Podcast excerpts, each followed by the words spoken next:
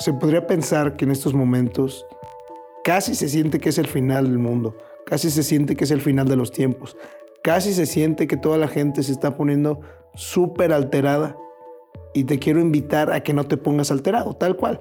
O sea, cuando el agua se está moviendo en un río, en un charco, ¿qué pasa?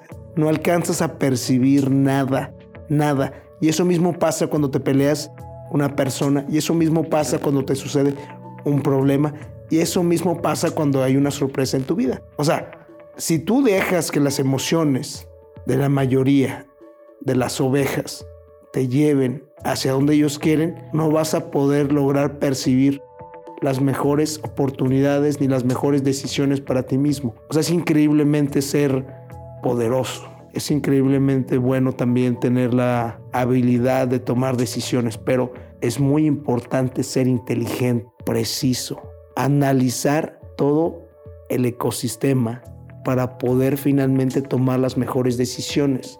Estamos en el momento más adecuado en el cual pueden desarrollarse oportunidades, pero también grandes problemas en esta sociedad. ¿Me entiendes? Ahorita aquí finalmente van a sobrevivir los más fuertes. Estoy hablando de términos empresariales, en términos sociales y en términos hasta de relaciones, tal cual. Pero te voy a platicar mi perspectiva que yo escuché del coronavirus desde la segunda a tercera semana de febrero, porque yo me dedico a importar maquinaria industrial de China y también grúas mandé a producir dos grúas que estaba yo súper emocionado, contento, imagínate, que convencía a dos grandes empresarios de que puedan invertir en mí y pues yo súper contento, me veo en el espejo y digo, César, qué chingón eres, ¿no? Qué chingón, qué chingón. ¿Y qué pasa? Llega el coronavirus, todo, la fábrica se quedó parada, porque es justamente en esa misma ciudad donde empezó esta enfermedad que se llama Wuhan. Yo estuve en esa ciudad, yo estuve en ese tren, yo estuve justamente en ese pueblo y conozco muy bien esa ciudad y me doy cuenta del gran impacto que tiene simplemente una enfermedad y dos, que no todo te va a salir como tú quieres. Entonces, finalmente en estos momentos estoy tambaleando, ¿no? Tambaleando tal cual, o sea, estoy a punto de quebrar. Si no producen y si finalmente se queda todo parado, pues voy a quebrar tal cual.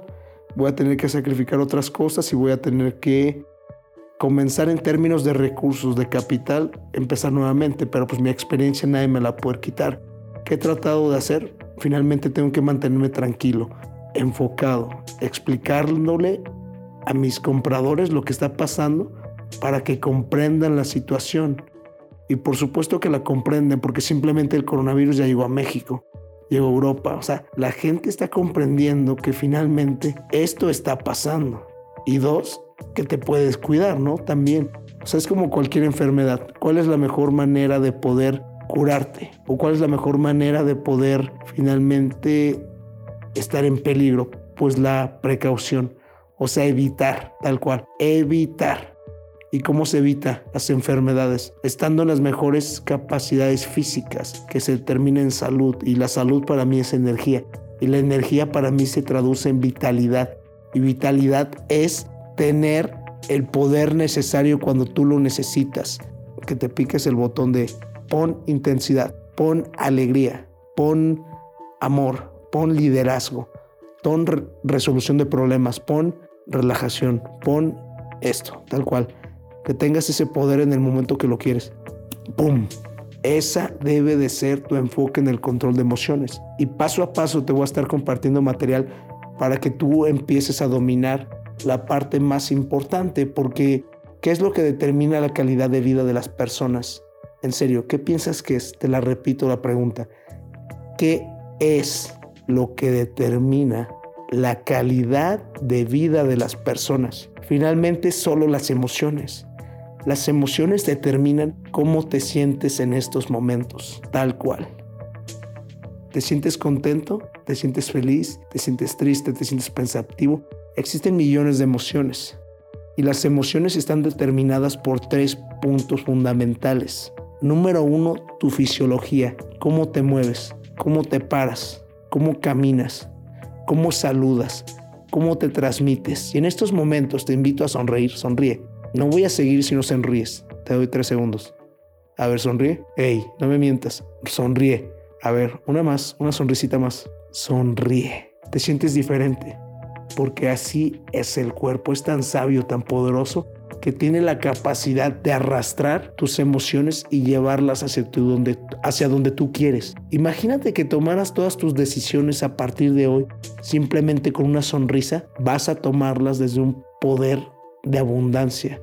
Vas a tomarlas desde un punto de vista diferente en comparativa que cuando estás parado con los hombros hacia abajo, decaído, triste, te sientes hasta diferente, ¿me entiendes? Así se ve una persona muy triste, preocupada, con las manos moviéndolas, apretándolas, tomándose la cara, estirándose el pelo, sudando, pegándose en la espalda de, ay, tranquilo, tranquilo, tranquilo, hasta que llega el aire de la Rosa de Guadalupe y todo empieza a cambiar, ¿no? Tal cual. No, tú no te esperes para eso, tú tienes el control de tu fisiología para poder sentirte mejor, más seguro, más pleno, porque finalmente no puedo solucionar nada de que se vaya a quitar el coronavirus en estos momentos. ¿Qué tengo que hacer? Enfrentar las cosas hablar de manera clara con los empresarios, hablar de manera clara conmigo, qué va a pasar si no sucede que se fabriquen las cosas, pues dos, pierdo el dinero, tres, les entrego el capital de los que tenemos aquí y cuatro, no dejo ir a los clientes y a lo mejor los amarro con otra cosa, tal cual. O sea, tienes que pensar también de esta manera ya más absoluta, buscando posibilidades y no solamente viendo los vertientes a los problemas. Vamos con la parte número dos para poder controlar tus emociones y es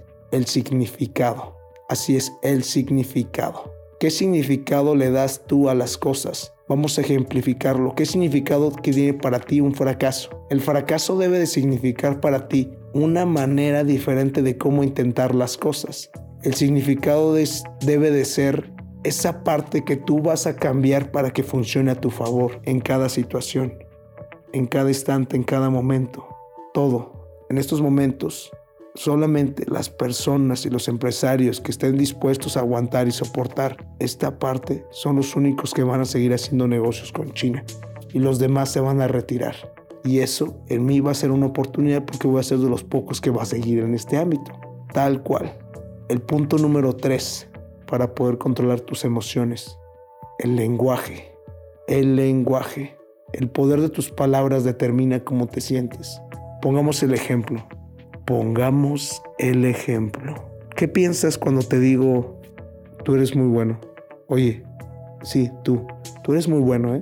O cuando te digo, oye, tú eres pero muy chingón, muy chingón.